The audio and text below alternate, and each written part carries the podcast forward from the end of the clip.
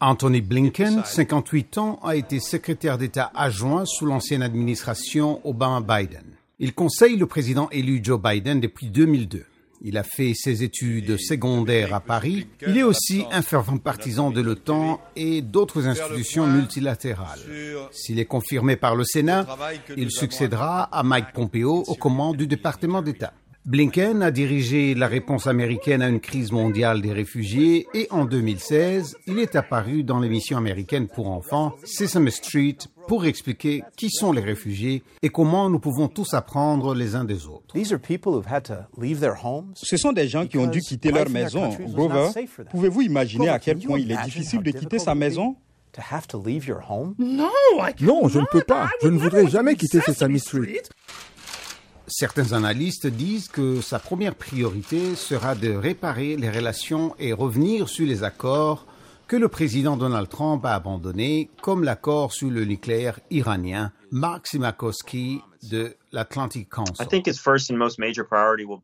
Je pense que sa première et sa plus grande priorité sera de restaurer la perception des États-Unis en tant qu'alliés et partenaires de confiance dans le monde.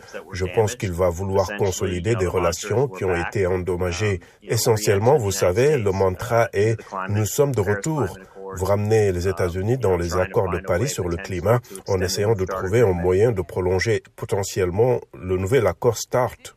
Et l'ancien secrétaire d'État John Kerry, 76 ans, s'il est confirmé par le Sénat, fera son retour au gouvernement en tant qu'émissaire spécial du président américain sur le climat. Dans une autre annonce, l'africaine-américaine Linda Thomas Greenfield, diplomate chevronnée de 68 ans, qui a été secrétaire d'État adjointe pour l'Afrique, deviendra l'ambassadeur des États-Unis à l'ONU.